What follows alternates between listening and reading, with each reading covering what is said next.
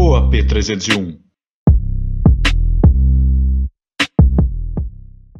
E aí, galera, sejam muito bem-vindos ao podcast da P301. Meu nome é Carlos Augusto. Eu sou Edu Mota e hoje com uma convidada especialíssima, mulher guerreira, forte, Forte. que tem uma mensagem muito bonita e muito importante para passar para gente, Judite Alberice, que está aqui para nos presentear né, com esse podcast maravilhoso. Fazer o brinde para começar. Um E a brinde à gente- vida. Nós estamos ansiosos para conhecer um pouquinho mais de você, sua história. Então, assim, agora é com você eu passo a bola, tá? Então, eu sempre tive na minha vida uma vontade muito grande de viver, de viver com intensidade, né? Sou casada com meu esposo André Gama, tenho duas filhas maravilhosas, uma se chama Mila, tem 16 anos, e a Liz tem 10 anos. Eu atuei no ramo de vendas 18 anos no Cider Shopping. Você é de volta redonda mesmo? Eu sou de Volta Redonda mesmo, natural de Volta Redonda. Sou a caçula de 13 filhos. 13? Minha mãe, Nossa! 13 filhos, eu sou a caçulinha. E o meu pai veio a falecer, né? Ele teve um Alzheimer avançado e a minha mãe vai fazer 90 anos esse ano. E ela também tem Alzheimer avançado. Mas assim, você vê que é muita luta, né? Sim, 90 anos 90 anos. vivendo e assim, a gente vê que ela luta para viver, que ela Uhum. gosta de viver, entendeu? É forte. Então a minha fortaleza acho que vem daí e vem de Deus.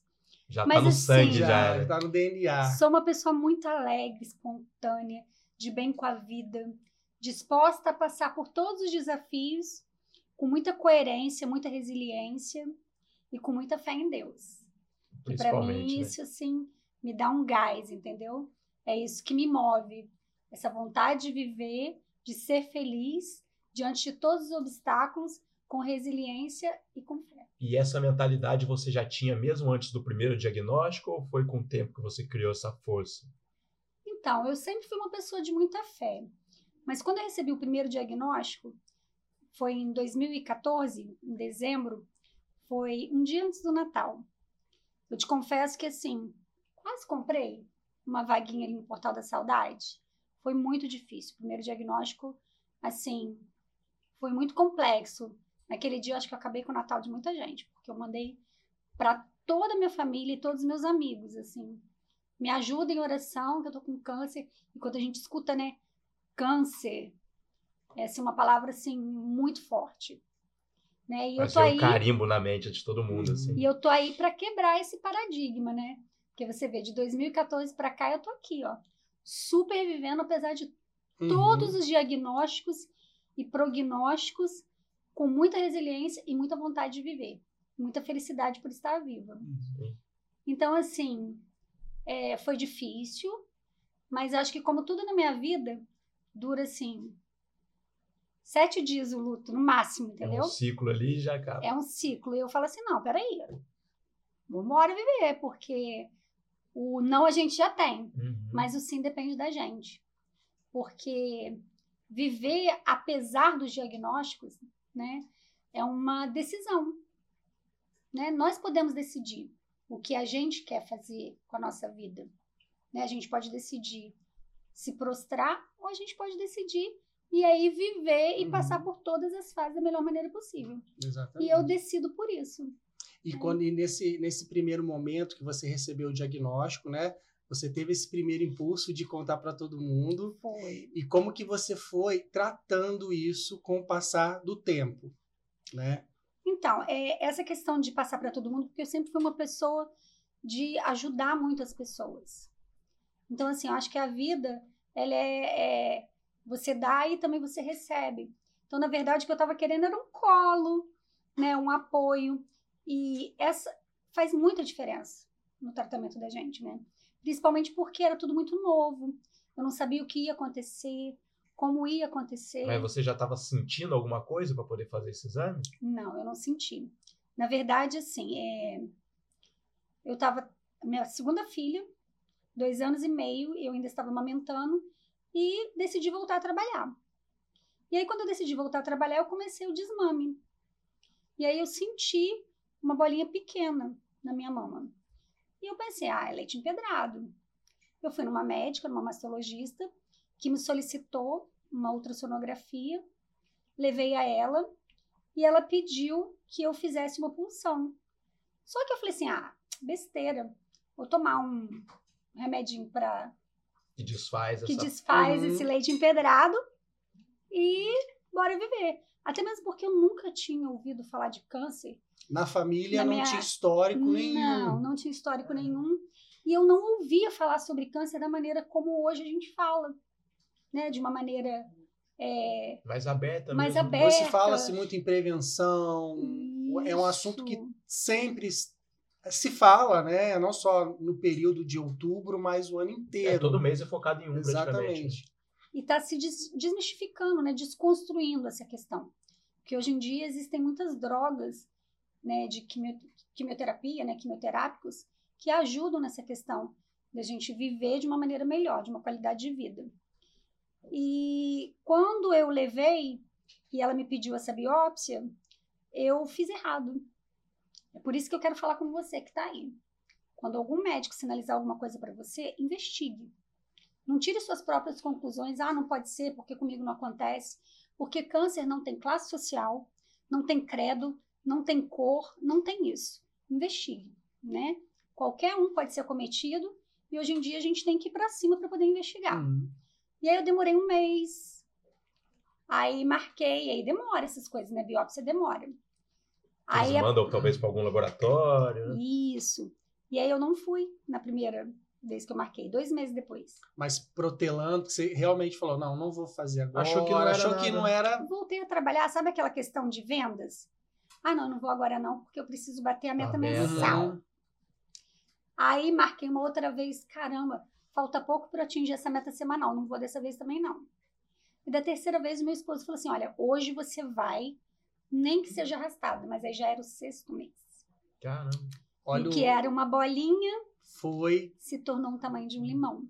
Falei, caramba, esse leite empedrado aqui tá. E assim, um período. Pedrando cada vez mais. seis, de seis meses é um, é um período considerável. Sim, e o grande problema de trabalhar fora é às vezes a gente se descuidar com algumas coisas que não devem ser descuidadas. Se algum carocinho, alguma coisa diferente aparecer no seu corpo, tem que ser investigado, né? Porque quando um câncer ele é agressivo, ele às vezes em um mês ele pode crescer assustadoramente e levar até a perda da vida, entendeu? Quando não é combatido. Uhum. Ou quando você descobre a tempo, no início, tem chance de cura. Então, o ideal é quando você faz os seus exames corretamente, investiga quando um médico sinaliza, para ser descoberto, se é que tem que ser descoberto alguma coisa, no estágio inicial, para se combater no início Que é mais fácil que é tecnicamente. muito mais É. fácil. E aí, então, é, eu descobri, né? Eu tive um carcinoma invasivo da mama, luminal A, que era positivo, HER2 positivo. É, eu estou dizendo esses nomes assim para vocês vão ser um pouco diferentes, mas é porque o câncer de mama existe uma variedade enorme. Ah, não, Por conta disso, é, muda-se muito a questão das drogas oncológicas que são Uhum. utilizadas. Que às vezes as pessoas perguntam assim, ah, mas por que, que ela fez quimioterapia e a outra só fez a rádio? Ah, mas por que, que ela fez a cirurgia primeiro? Né? No meu caso, o que, que aconteceu? Como ele estava grande, nós precisávamos Ele estava em uma diminuir mama só? na mama direita. A gente precisava reduzir ele, o tamanho, para poder operar. Né? Para ele ser operável. Porque o tamanho de um limão não dava para ser operável. Então eu fiz um ciclo de quatro quimioterapias vermelhas. Fiquei carequinha, mas eu fiquei a carequinha mais linda. Que é, é o, é o mais agre- é uma, um tratamento um pouco mais agressivo, justamente para por isso, para diminuir o tamanho. O vermelho, você tá É. falando. vermelho. Na verdade, não existe quimioterapia mais agressiva ou menos Uhum. agressiva. Né? Existe a droga específica para aquele tipo Uhum. que você está passando por aquele momento. Entendi. Mas a quimioterapia vermelha é uma quimioterapia que todo mundo diz que pode ser agressiva mais, porque ela é visível, porque o cabelo cai. Uhum. É uma droga que os pelos caem. Entendi. E ó, ficar carequinha é um pouco ruim, mas assim, passei bem, porque meu esposo falava que eu tava linda e eu acreditei, tá, gente? Mas também abusei dos lenços, perucas, e até a carequinha também me maquiava muito e passei por isso. Mas era uma beleza, porque caíram todos os pelos do corpo, não precisava depilar, não precisava fazer mais nada. Você sempre olhando, né? O lado Tem- bom. Tem do lado que bom olhar, na né? situação que você Do tá. limão a gente tem que fazer uma fazer uma limonada. Não tem como, a gente tem que. Até para também você dar força também para as pessoas que estão ali, né, na sua rede de apoio, para ver que você tá ali. E olha, ó. o que mais acontecia é isso, porque a gente recebe visitas que às vezes falam coisas que assim são um pouco desnecessárias. E eu acaba cons- acabava consolando algumas pessoas que iam. Acho que o mais absurdo que eu ouvi quando uma pessoa veio me visitar é que ela ficava assim: Mas tem que tirar a mama mesmo? Ela me perguntou isso umas cinco vezes. Falei assim: Olha, a mama para mim, neste momento, é o que menos me importa. Eu preciso ser curada. Eu preciso tirar o que não me pertence. Né? Vai sair a mama, eu vou colocar uma prótese e tá tudo bem. E se eu não tivesse também como colocar a prótese, também tá tudo bem, porque eu tô viva, né? E eu levo ainda assim, diante de todos os diagnósticos. Mas aí eu fiz quatro vermelhas, que caiu o cabelo, depois eu fiz um ciclo de quatro brancas. A quimioterapia vermelha, ela debilita mais essa questão de visão, porque você vê a pessoa careca, né? A gente fica perde um pouco as forças, Uhum, porque a quimioterapia ela A mata, pessoa nota mais, vamos dizer assim. é visível. É visível. é. uhum. A quimioterapia vermelha, ela é visível e ela deixa a gente assim com um aspecto de doente, né? Por isso É que às vezes a gente tem essa impressão de que o tratamento É mais ele é forte, né? É mais agressivo, ele é forte, né? Porque o corpo fica um pouco mais debilitado por conta disso. E é notável. Já a quimioterapia branca, os meus cabelos já começaram a crescer, porém eu sentia dores homéritas nos ossos, porque ela atacava a parte dos ossos. Era precisava ver se tinha algum outro foco, então ela atacava isso, entendeu? O efeito colateral dela era esse. A quimioterapia é uma injeção? É, eu até pensava, você acredita que eu pensava? Eu, assim, eu era tão alheia a essa questão de câncer, que eu ficava pensando, gente, a quimioterapia deve ser assim. Você entra numa máquina, faz alguma coisa com você e você sai careca. Solta uns raios gama ali. É. Eu imaginava isso. Gente, eu não tô de brincadeira. Eu tô dizendo pra vocês que era uma coisa que pra mim era muito longe e muito desconhecido. Uhum. Por isso que hoje eu utilizo as minhas redes sociais e quando eu vou a um consultório, eu falo sobre a minha questão para que as pessoas fiquem Para atentas. esclarecer, acaba é uma utilidade pública para as pessoas e um alerta também para tudo isso que você está trazendo até aqui. E o Instagram da Judite está aqui na descrição. Exatamente. E eu utilizo justamente para isso. Eu fiz um propósito de vida. Já que eu fui acometida, então eu preciso passar para as pessoas. Eu preciso mostrar para as pessoas que isso pode acontecer, porque eu não acreditava que ia acontecer comigo. Por que comigo? E hoje eu me pergunto, por que não comigo? Porque eu sou a rainha da cocada? Não sou, né? Então, assim, a gente precisa entender que, assim, várias coisas podem levar ao câncer. Existem algumas coisas que a gente pode fazer para reduzir, né? Uma alimentação mais saudável, exercício físico, levar uma vida leve, feliz, pouca acidez, né? Brigas, Menos estresse, né? Menos estresse. Então, tudo isso, eu acho que é um poder de decisão nosso. A verdade está nas nossas mãos, porque o nosso corpo é um automóvel. Se você colocar óleo nele ruim, ele vai funcionar uma vez ou outra, envelhecendo igual um carro mesmo. Uhum. Ele vai ficando ruim. E também se exigir demais, né? Tem que ter um equilíbrio em, em Tem que tudo. ter um equilíbrio em tudo. É isso aí, equilíbrio. Então foi feito as quatro quimioterapias vermelhas, as quatro brancas, e aí enfim eu pude operar. E aí na cirurgia, que eu fiz com a doutora Gisele Limonge, mastologista, assim, um anjo de Deus na minha vida. É, nós tivemos que retirar 21 linfonodos da minha axila. Hoje eu tenho um buraco aqui na minha axila direita. Por conta disso, eu até não tenho muita pega na mão direita, né? Eu tenho, eu sou considerada uma deficiente física nesse lado justamente por causa disso. Eu tive uma hemiparesia. E esses 21 linfonodos que tiraram, 11 deles já estavam cometidos com câncer. Ou seja, uma célulazinha já tinha escapado. Mas a gente ainda não considerava a tão temida metástase, mas já- já era um indício de que a gente tinha que ficar de olho Uhum. né? Mas aí o que, que a gente fez? Depois que eu fiz a cirurgia, eu fiz a cirurgia modificada, eu já saí de lá com a prótese colocada. A doutora Gisele né? E o doutor Vinícius Salad me operaram. E assim, foram fantásticos. Fizeram assim, são anjos. E depois disso eu tive que fazer a rádio por conta de ter localizado esses linfonodos na minha axila. Então a gente precisou fazer uma radiação para terminar de matar o que poderia estar ali. E não era visível em tomografia, mas poderia ser bem pequenininha que não aparecesse, entendeu? Uhum. E aí nós fizemos a radioterapia e depois disso veio a tão sonhada cura, né? Que a gente sonha, né? E disseram para mim que eu estava curada. E Isso em que ano? a cura ela veio em 2017. 2016, 2017. Uhum. Né, que foi todo o processo de quimioterapia, retirada da mama, rádio. E aí eu precisava de usar, como eu sou HER2 positivo, precisava de fazer uma quimiote- quimioterapia oral, um medicamento que a gente toma todos os dias, que se chamava tamoxifeno. E aí, mais uma vez, né, eu falei, ah, eu tô curada. Não tomava remédio direito. Tomava um, pulava dois. Era todo, era diariamente você precisava tomar de quanto em quanto tempo? Eu tomava todo, eu deveria tomar todos os dias. Infelizmente, mais uma vez eu negligenciei.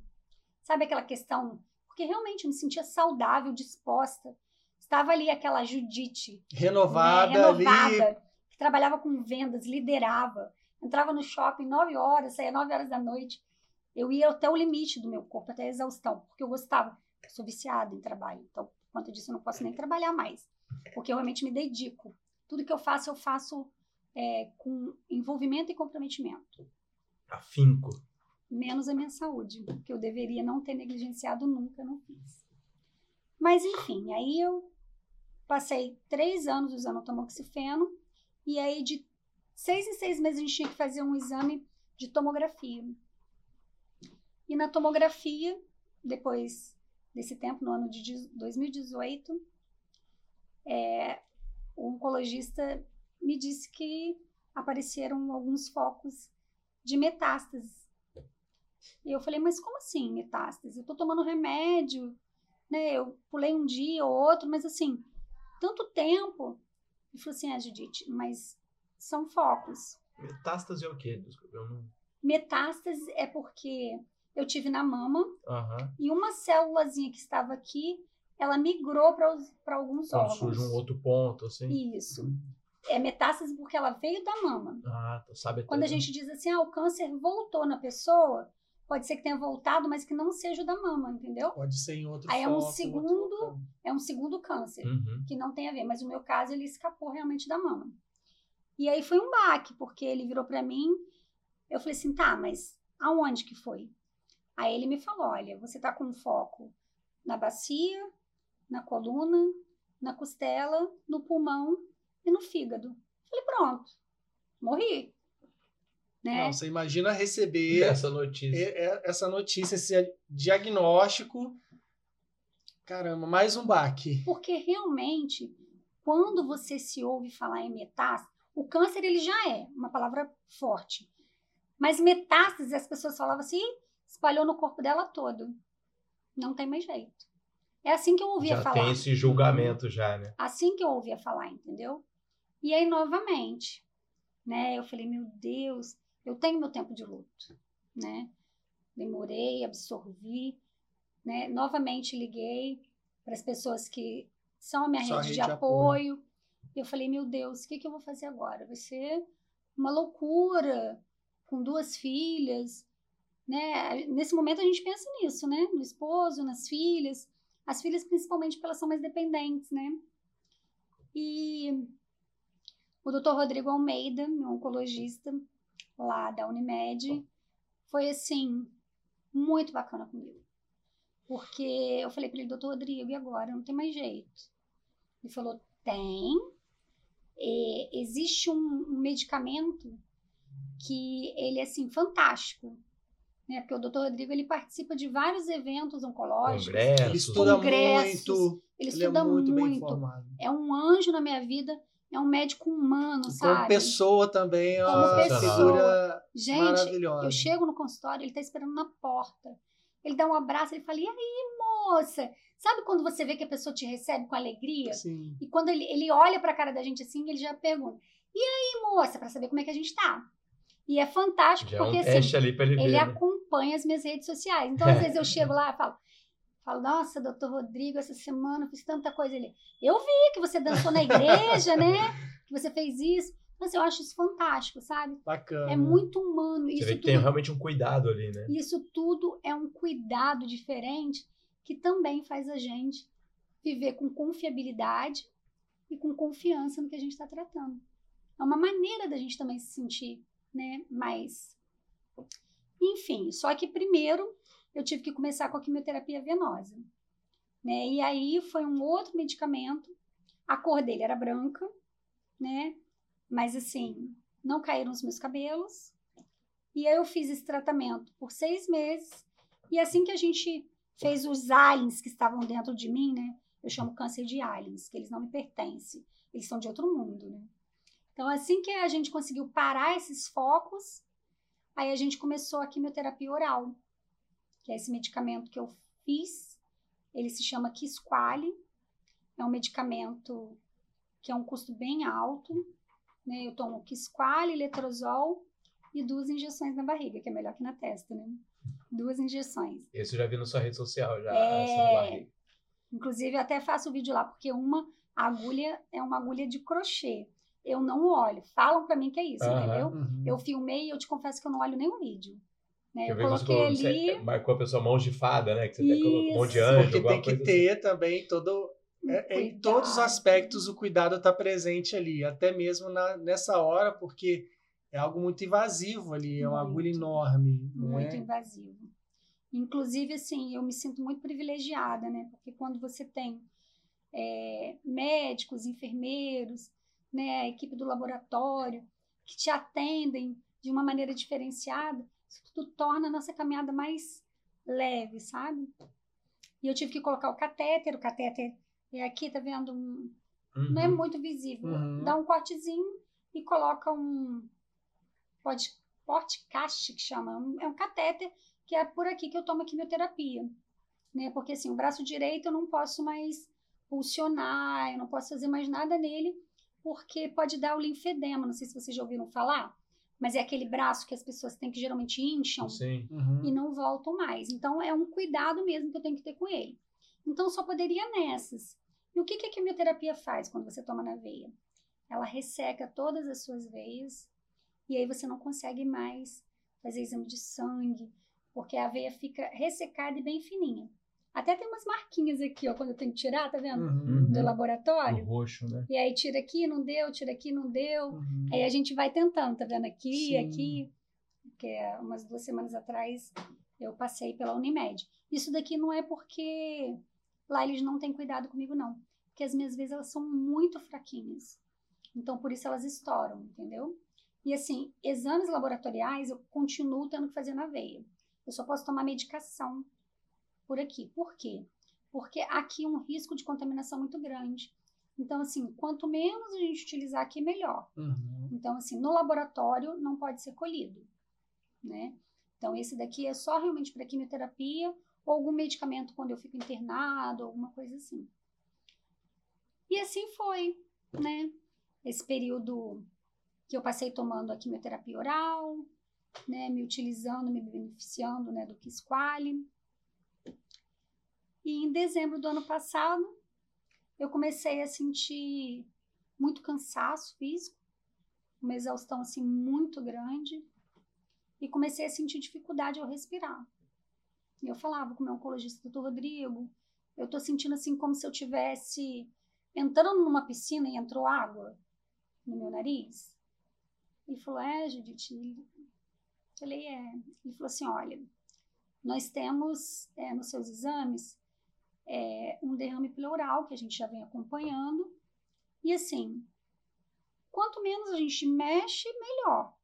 Mas se você está relatando essa questão, vamos fazer novamente uma tomografia para poder ver. Porque ele já vinha acompanhando. O derrame pleural é o quê? É uma água que entra na pleura e a- através da pleura e do pulmão. A pleura é uma camada fina que envolve o pulmão. Entrou água justamente aqui, né? Então, enquanto estava um terço do meu pulmão, eu não sentia falta de ar. Aí, quando começou a ficar na metade, eu já comecei a sentir uma dificuldade. Tanto né, que nas minhas redes sociais tem aí eu dançando, ministrando na igreja, né, dançando é, a dança profética, né, uma coisa de fé que me fazia muito bem. E eu comecei a sentir dificuldade de, de ministrar a dança, uhum. de fazer a dança. Comecei a sentir dificuldade de subir uma escada. E aí tudo isso foi me debilitando um pouco e a gente fez a tomografia, descobriu o derrame pleural e dessa vez já estava mais do que a metade do meu pulmão. E nós precisamos fazer uma intervenção cirúrgica, que também aí eu conheci um outro médico maravilhoso, um anjo na minha vida, Dr. Vitório Puntel, que é um cirurgião torácico, também lá da Unimed, que assim, foi um anjo literalmente. Nós entramos, foi assim tudo muito rápido, né, quando ele viu a dificuldade, é, retiramos o líquido e aí ele ia tentar fazer um, um processo chamado pleurodese, que é justamente pegar essa pleura e colar no meu pulmão. Porque se ele usasse, fizesse essa cola, uma cola específica, né? uhum. né? Ele colasse, não ia mais infiltrar água ali no meu pulmão. E resolveria essa questão do derrame pleural. Porém, quando ele abriu para poder fazer a cirurgia, é, ele disse que a minha pleura estava enrugada. Então não teria como abrir ela. Tipo quando você faz um corte e às vezes dá tipo um, uma queloide, alguma uhum. coisa, um processo cirúrgico. Uhum. E aí você não tem como abrir aquilo ali e deixar lisinho, né? Foi assim que ele me explicou. Então, no processo cirúrgico, ele viu que não teria como. E aí ele só fez a retirada do líquido e... É bem que uma, ele drena o líquido? Ele drena o líquido. Uhum. Ele drenou, foi feito uma cirurgia através de vídeo, né? E através desse vídeo ele drenou. E foi feito assim justamente porque eu precisava ver se a gente conseguia fazer a pleurodese, que é essa cola, essa né? cola para poder a cola no pulmão. Não entrar mais. E infelizmente, como tem isso, a radioterapia, né, quando eu fiz, ela queimou um pouco dessa minha pleura e enrugou. E aí por conta disso não tinha como abrir, né? Justamente na quimio. Mas enfim, eu fiz todo esse processo e pensei agora tudo tranquilo, né? Aí ele mandou para biópsia esse líquido que tira né, essa água. E depois de 30 dias, ele me chamou no consultório e aí nós descobrimos que além do pulmão, eu estava tendo uma metástase também na pleura, né? E aí é muito complicado, né, gente? Eu precisei parar a quimioterapia oral para poder fazer essa cirurgia. Então eu fiquei 15 dias né, desse processo cirúrgico, não tomando a químio oral, que é um processo difícil, porque a químio é que segura as metástases, né, seguram uhum. os aliens aqui dentro, e eu tive que parar. E nesses 15 dias, depois mais 15 dias chegaram, é, a questão da biópsia, e a gente identificou isso, e eu comecei a sentir dores fortes em outros lugares do meu corpo, né? E no meio disso tudo, eu peguei Covid. Nossa, foi uma foi, um, foi uma avalanche de, foi. de informação assim que eu imagino tudo muito junto. a cabeça como fica mediante isso tudo. É, eu te confesso que assim, essas essas últimas avalanches, ela tem sido assim bem complexa, sabe? Mas nada que com muita fé, muita resiliência, muita vontade de viver. Né? A gente continua a caminhar mais uma milha, mas não é caminhar mais uma milha tipo assim, ah, eu estou é, vivendo, não. Eu vou continuar supervivendo além dos meus diagnósticos e prognósticos. Porque eu tenho amor pela vida, amor pelas pessoas, amor pelo, pelas minhas filhas, pela minha família, pelos meus amigos, pelo meu esposo. Eu quero continuar supervivendo né? E diante disso, eu comecei a andar com esse meu novo amigo aqui, né? Agora eu preciso. Com esse equipamento. Eu preciso, ainda não dei o nome dele, inclusive, se alguém quiser Você dar uma dá, sugestão aí. Nos comentários aí. Coloca aí nos comentários, eu preciso de ajuda. Ele também tá precisando de uma, de uma roupinha ali, né? É. Porque não tá muito bonito. Não tá, tem que não. acompanhar o seu estilo. Exatamente, tem que né? acompanhar meu Não dá, estilo. né? Ser toda, né? Estilosa, então precisa estar de acordo. Exatamente. Seguiu o dress code. É. Eu gostei dessa palavra. e, enfim, é, depois do diagnóstico da Covid, eu precisei começar a utilizar é, esse equipamento, que ainda não sei o nome, e ele vai me acompanhar até Jesus voltar, porque até Jesus voltar eu vou estar aqui, viva, vivendo, feliz da vida, compartilhando com todo mundo a minha felicidade, né, de aí. viver. Esse processo de adaptação, né? É, é contínuo, né? Porque você vai se adaptando, se reinventando e superando. Exatamente. Isso que é importante. E, e na sua fala você fala muito de fé, força. Eu queria que você falasse um pouquinho mais, sabe? Como que a fé, né, até mesmo para as pessoas que estão assistindo, né? Ela é um, um- o suporte é tudo para que a gente em qualquer momento, qualquer situação, seja ela né, física, mental, espiritual, ela é capaz de transformar a vida da gente, fazer a gente enxergar né, as situações, as pessoas de outra forma. É exatamente isso. É para biologia eu não tenho mais cura, mas eu conheço uma pessoa que pode me curar. Jesus pode me curar. E eu continuo confiando que eu vou passar por processos e eu continuo confiando que ele pode me curar. E isso me mantém viva e de pé. E assim, não é uma questão de religiosidade, né? É uma questão de você ter um tete a tete com Deus, né? Eu tive o meu reencontro com Jesus na minha casa, não foi numa igreja.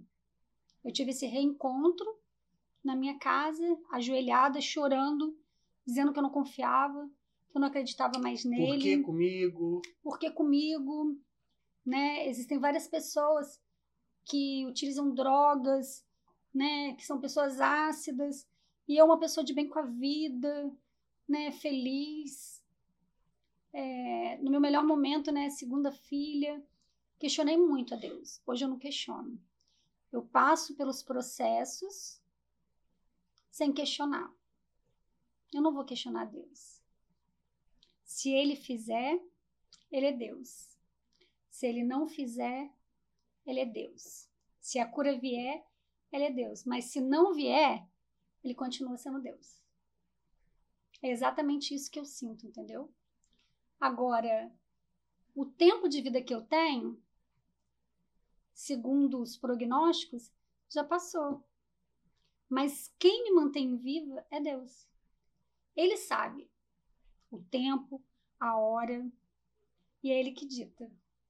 E então o que me resta, que é muito tempo, porque aqui, ó, tem muita vida, esse tempo de muita vida, eu quero é superviver.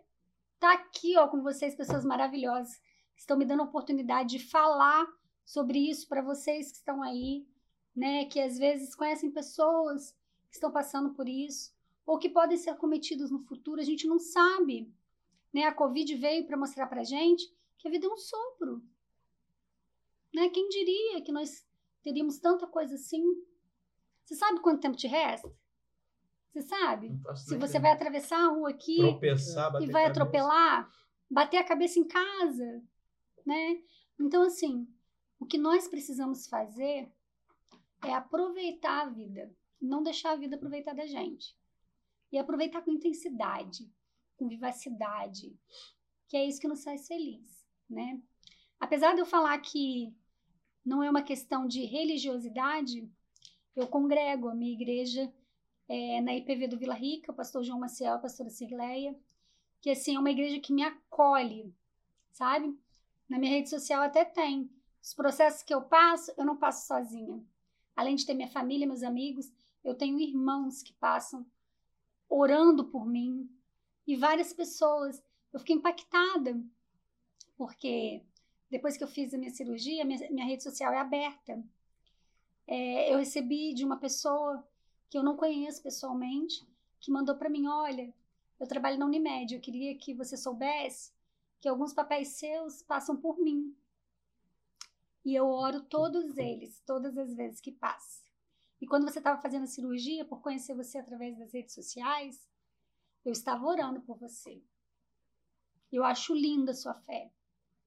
Porque a fé, ela remove, ela move montanhas, né? Basta só a gente acreditar. É só um passo de fé. Né? E a minha igreja é uma igreja muito acolhedora. Eles, antes de eu fazer a minha cirurgia de derrame pleural, dá aquela baixa, né? Aquela incerteza, meu Deus. Passar agora, eu vou passar por um né? processo Ah. cirúrgico.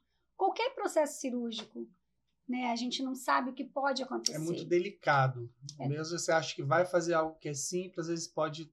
Não, no De pulmão, repente, você imagina né? quão invasivo é, né? Muito. E a igreja saiu das paredes e foi todos lá em casa. Tem um vídeo no- na minha rede social. E eles fizeram uma serenata de amor para mim, com louvores.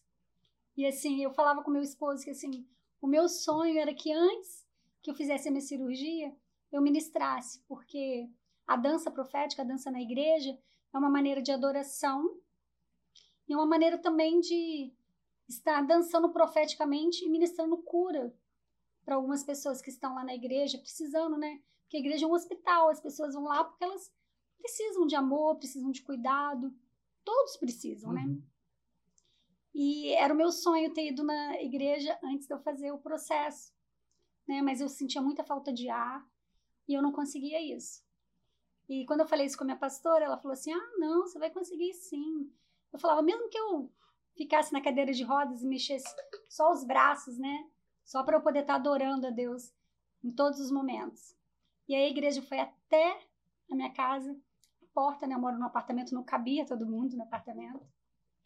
E eu desci e ali eu de joelhos, todo mundo louvando, eu pude adorar a Deus com os meus braços. Nossa, que lindo. Deve ter sido assim um momento incrível.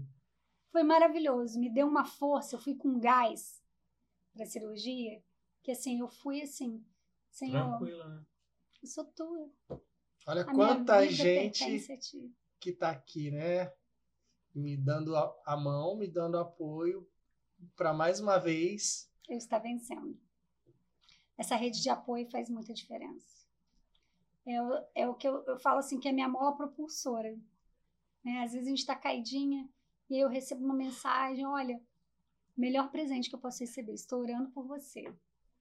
É, algumas pessoas podem falar vibrando, Uhum. né? Mas o poder da oração já é comprovado cientificamente que faz Uhum. diferença na vida de uma pessoa, né? Então, assim, isso é tudo muito bom, isso é tudo muito perfeito. Deus faz as coisas assim, é, de uma maneira sobrenatural. Uhum. Muitas experiências com Deus, é muito maravilhoso. E falando até um pouquinho mais dessa rede de apoio dos anjos da sua vida, queria que você falasse um pouquinho de família, né? Porque eles também estão muito mais, né? Acompanhando esse processo de pertinho ali, que a gente sabe que são dias bons, dias de luta, dias tranquilos, a gente nunca sabe quando, que, como nós estaremos, né? Ah, seja nessa situação, seja em outras, eu queria saber como que, que isso funciona, como que é esse apoio, como que é o dia a dia, eu queria que você falasse um pouquinho pra gente também. Então, assim, eu até falo que existem dias bons e existem dias que não são tão bons. Porque eu não falo que existem dias ruins, porque quem faz o dia ruim é a gente. É a maneira como a gente olha as coisas, né? E assim, a minha rede de apoio é, na minha família, de irmãos, né? Eu tenho irmãos que moram fora. Esse final de semana vieram, né? Eu tenho um irmão de Santa Catarina, tenho uma irmã de São Paulo que vieram almoçar comigo, né? De longe. E assim, sabem que faz essa diferença. Meus irmãos daqui também fazem muita diferença, me levam nos exames, me ajudam. Mas assim, eu tenho o apoio do meu esposo, que faz muita diferença na minha vida. Inclusive, ó, um beijo, meu amor André. Você faz muita diferença na minha vida. Eu nunca vou esquecer que na minha carequinha eu olhava assim, hoje eu olho as fotos e falo, meu Deus, como eu tava feia. Você olhava para mim e falava assim, amor, você tá linda. Então, assim, esse amor que você passa por mim, eu assim agradeço muito. E é de mim para você também, né? E eu tenho duas filhas maravilhosas. Eu tenho a Mila, que é 16 anos, que hoje já tá uma moça, né? E ela também me ajuda, né? Porque hoje eu não posso mais os afazeres domésticos, fazer muita coisa por conta por conta da minha questão, né, de sentir falta de ar.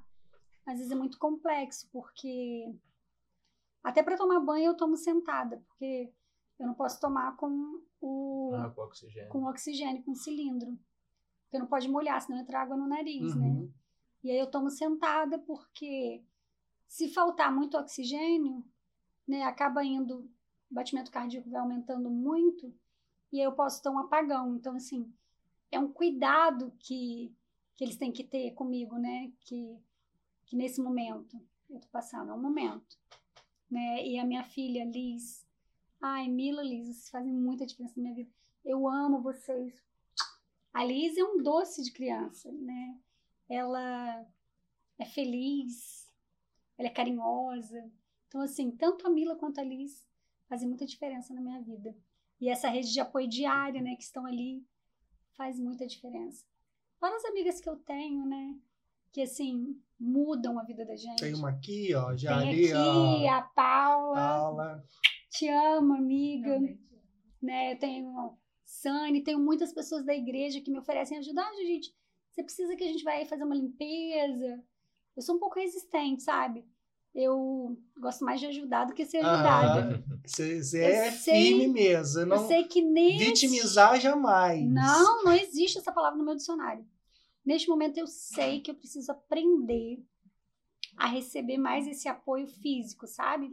Aceitar eu um pouco fui- mais, né? como eu fui sempre uma pessoa muito proativa, aceitar receber é isso para mim é muito difícil ainda.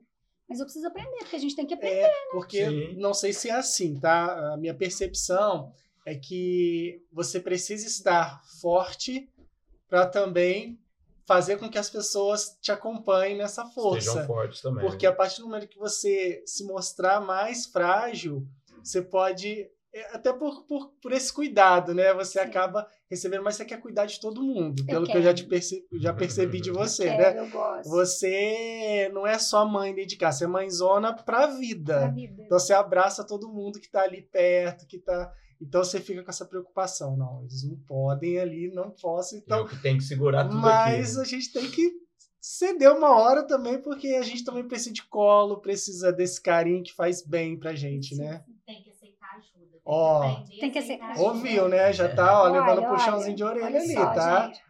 Tem alguma, alguma pessoa aqui falando que eu tenho que aceitar ajuda. É o anjinho, o anjinho tá falando, né? O anjinho aqui. ali. Anjo ajuda. Paula, Mas eu até queria também que você falasse é, sobre até onde o seu coração alcança, tá? Porque, com certeza, quem te acompanha, quem conhece sua história, quem convive, quem partilha né, de tudo isso com você, Hum. também teve é, grandes transformações na vida. Eu queria que você falasse um pouquinho dos exemplos, de como que a sua vivência colaborou com as pessoas, interferiu, ajudou, por- até para pessoas né, que estão também passando pelo que você está passando. Queria que você falasse um pouquinho disso também. É exemplo para outras pessoas mesmo. né? Sim, que É. arrasta, o exemplo arrasta. Eu, assim, eu uso realmente as minhas redes sociais para poder alcançar essas pessoas, né? E por conta disso eu recebo muitos pedidos de ajuda, né? Porque receberam um diagnóstico, ou às vezes de sobrinhas, de filhas, porque parentes estão passando por isso, ou até de pessoas mesmo, olha, recebi um diagnóstico, estou passando por uma situação complexa, e vê se você pode me ajudar, dá uma olhada no meu laudo, não, eu, eu, eu até assisti Grey's Anatomy, mas eu não fiz medicina. Eu não consigo. Inclusive, hoje, eu não abro mais os meus laudos. Eu não sofro de tensão mais pré-exame, porque eu confio no meu oncologista e eu entrego nas mãos dele fechado. Ele vai ler. Porque uma das coisas piores que tem é você ir no Dr. Google. Nossa, Ah, não. lá- ele te Enche sua cabeça de informação ali e muitas Isso. vezes do que não deve. A maioria, né? Então, assim, eu utilizo as redes sociais e eu ajudo muitas pessoas. E o que eu mais escuto é como você consegue ser feliz apesar do seu diagnóstico e como você consegue passar essa fé que você tem, né? Porque o meu legado hoje, eu acho que o maior legado é de fé, de acreditar, de confiar, e isso move muito.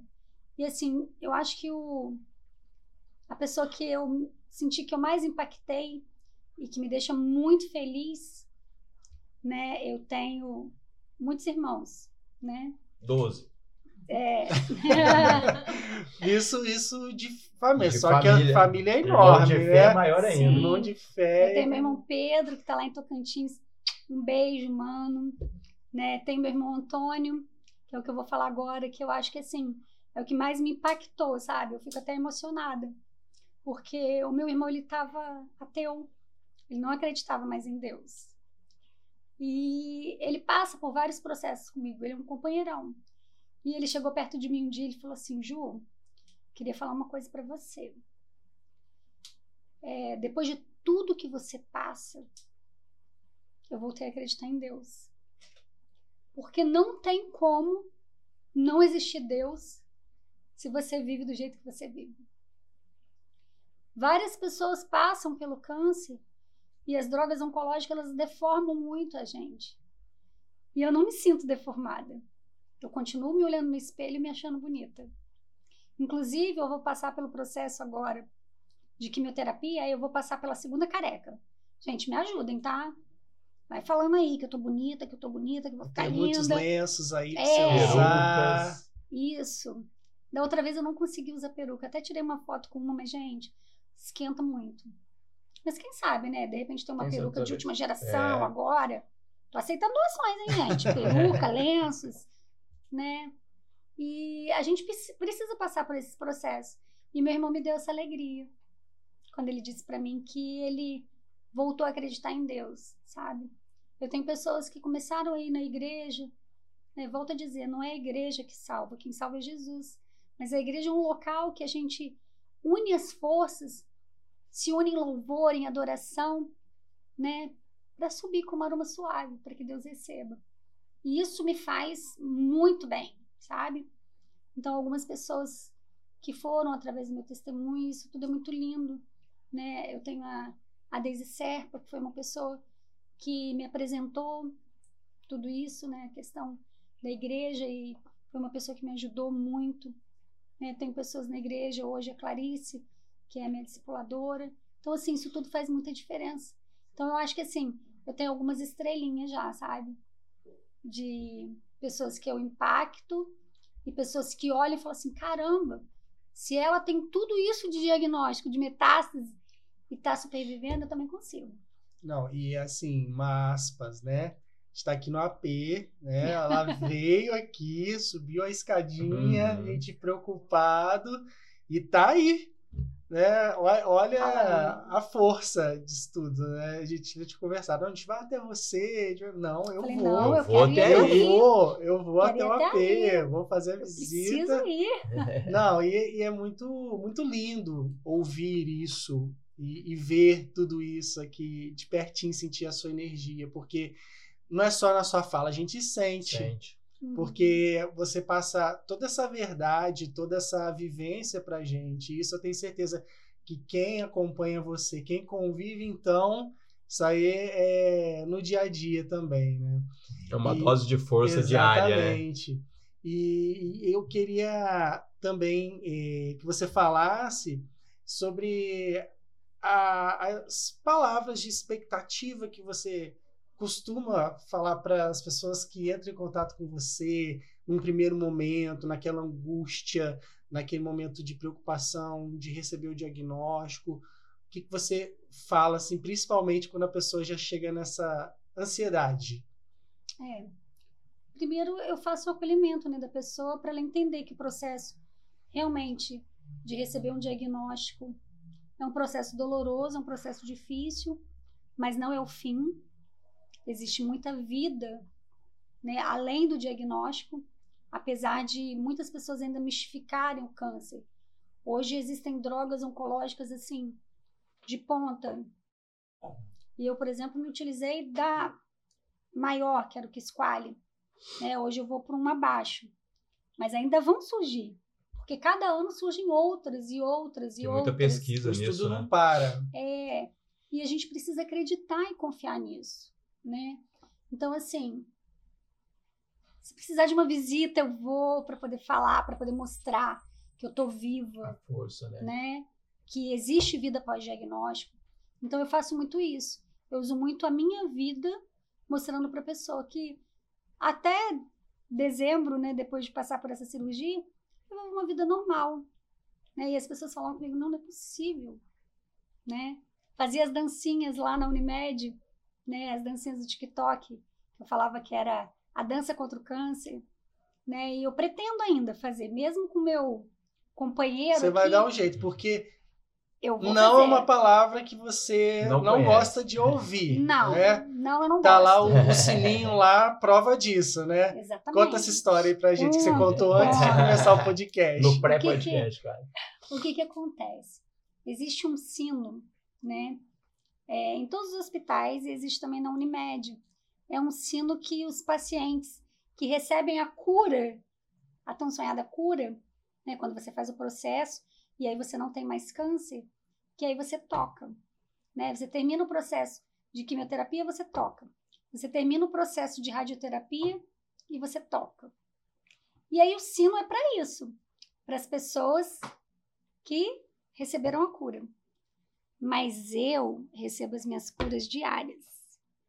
E agora eu vou começar um processo de semanalmente ir lá para poder fazer a quimioterapia venosa, que eu vou mudar o protocolo. E aí no ano passado, quando terminou o ano, na última vez que eu fui lá receber as minhas injeções na barriga, eu toquei o sino.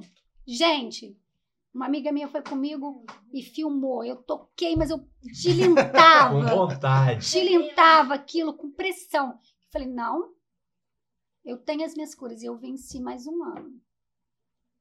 E ó, dezembro tem mais. Dezembro tem mais. Prepara o sino. Prepara o sino. Prepara o que o sino sino que me vai aguarde. tocar. Que o sino que me aguarde. E aí de quem impedir falar que não pode. Não, eu vou lá, eu vou tocar. Vou tocar. Eu não gosto muito de quebrar regras, não. Mas essa é preciso. Ah, né? mas essa. Você falou, é, cura diária, quebra uma né? regra assim, mas. Ninguém É. vai puxar sua orelha, não. Vai puxar a orelha pra outras coisas, né, Paulo? É. É, mas por Não conta de ajuda. sino, não. Mas não, é. Eu brinco, né? Essa questão de que não pode. Eu, eu conversei com a minha psicóloga lá, Darlene. Um beijo, Darlene, né? Que me atende também lá no setor de oncologia, as meninas da enfermagem. Eu passei isso para elas. Eu falo assim: não, gente, eu tenho cura diária, eu vou tocar.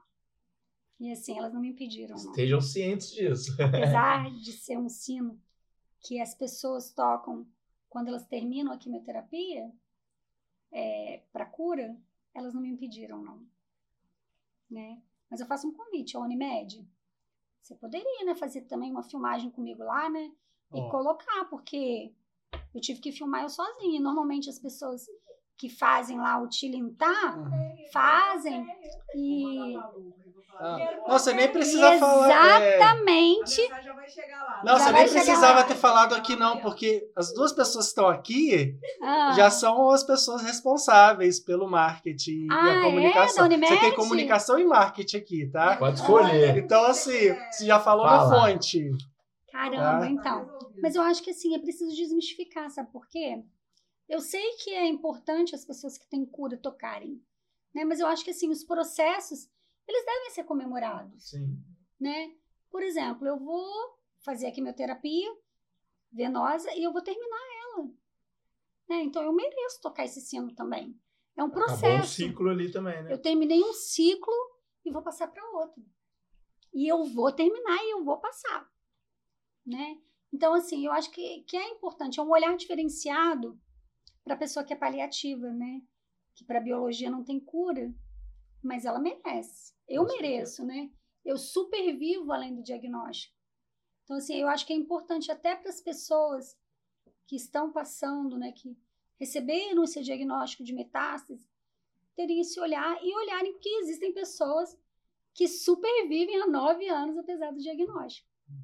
Né? Daqui a É a pouco eu faço uma década. ver. Olha, De, de ver e viver a, a vida. e E comemorar. comemorar cada conquista, cada vitória, comemorar pelo, pela rede de apoio, pelas pessoas que né, foram colocados na sua vida para estarem te dando todo esse apoio, porque eu acredito que você está aqui sim, porque você tem força, mas também porque você tem o apoio de muitas pessoas que amam você. E isso faz a gente, assim. A base, né? Buscar força onde a gente acha que não tem mais. A base Só é de forte. você olhar em volta, todo mundo que tá aí, ó, vibrando, você tem aí isso gravado no meu vídeo, né? Depois o Carlão acha apoio no final, Uhum. assim, pra gente passar e sentir um pouquinho dessa emoção. E isso é que importa. né? É o, é o exemplo que você é, a força que você tem e o que você pode fazer com a força da sua fé e o poder do seu amor. Isso aí não tem que pague isso, sabe? Você pode ter certeza que a gente e quem está assistindo com certeza vai sair assim muito melhor e repensando muitas coisas a respeito da vida, a respeito de atitude, a respeito de exemplo. né? com certeza vai ser é, é, mais um degrauzinho que a gente sobe ouvindo você. E queria ficar ouvindo mais, tá? Mas O nosso tempo é curto. vamos né? pensar numa, Parte numa dois. oportunidade depois que você tocar o sino lá de novo, Olha, eu vou tocar, hein? a gente conversar A gente sobre esse momento, isso já. Né? Carlão, só deixa aí. Judite, eu quero agradecer sua vinda, quero agradecer a Paula pela indicação. É, mas gente, passa rápido, né? Igual a gente fala, uma hora realmente passa muito rápido quando o assunto flui. A gente queria que você indicasse alguém para estar aqui com a gente também, trocando ideia.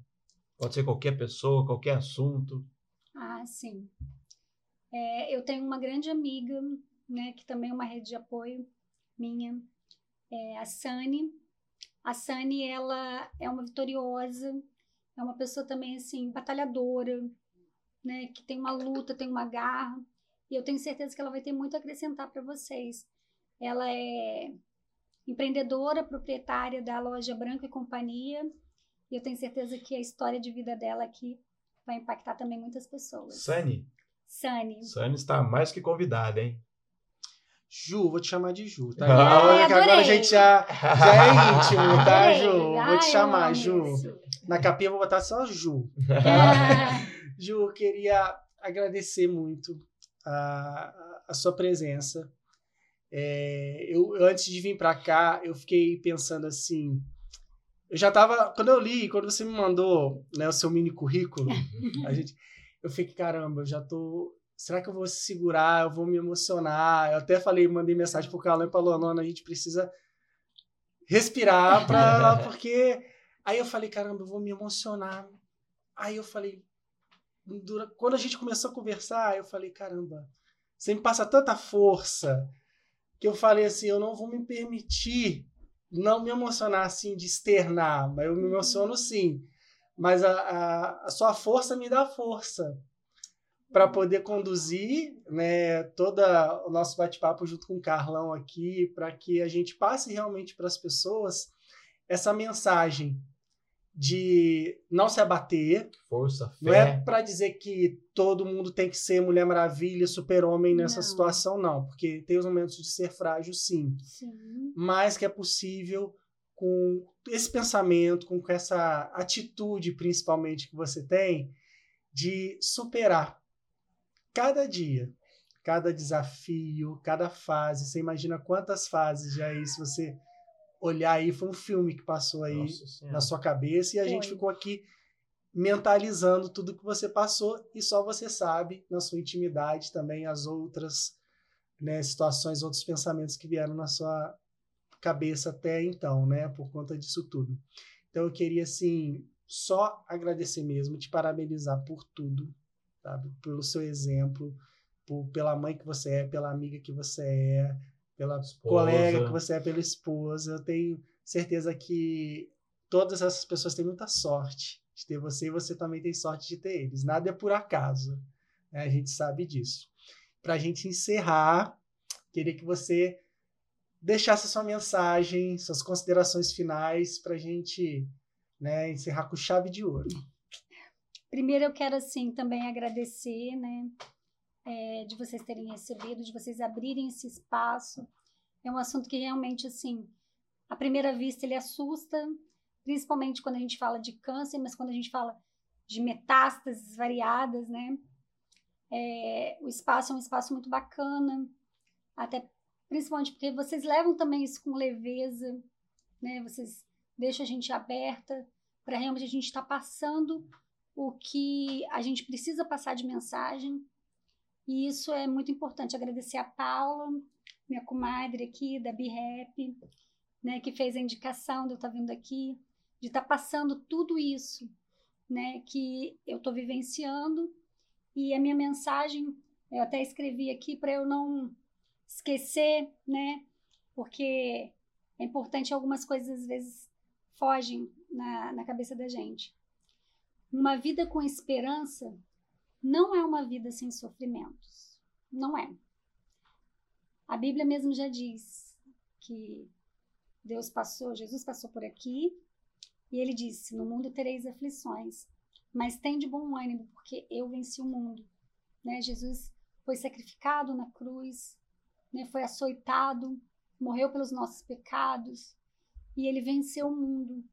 Ele saiu sem mácula por mim, por você, por você, né, por todos nós, por vocês que estão em casa. Então, assim, ele sofreu, passou por tudo isso é, e teve sofrimento. Mas uma vida com esperança não é uma vida sem sofrimento, e sim uma vida que encontramos uma razão para a gente seguir vivendo. E eu tenho a minha razão de seguir vivendo. Eu quero viver feliz. Enquanto eu respirar, que os meus poros passem e perpassem para todas as pessoas vida.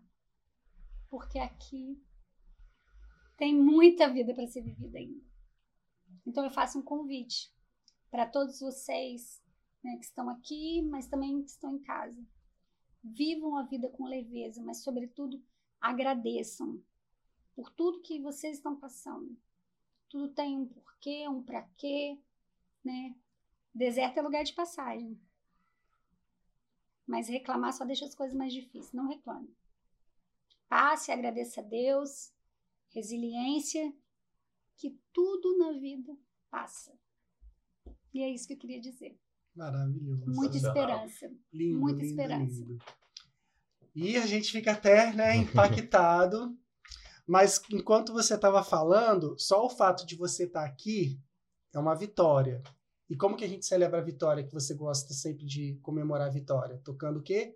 O sino. O sino. Então eu vou dar trabalho pro Carlão, porque ele vai colocar um sino virtual aí em Nossa, cima de você. Gente. Pra gente terminar o podcast com a Ju Como tocando o sino, isso, tá? gente? Você vai ter trabalho, tá? Caramba. Então vamos lá, prepara, Carlão. Põe o sino lá.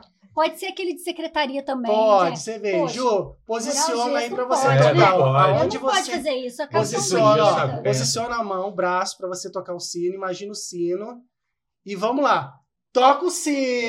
Aê! Viva a vida! A vida é bela! Tchau, gente! Valeu, galera. Um beijo!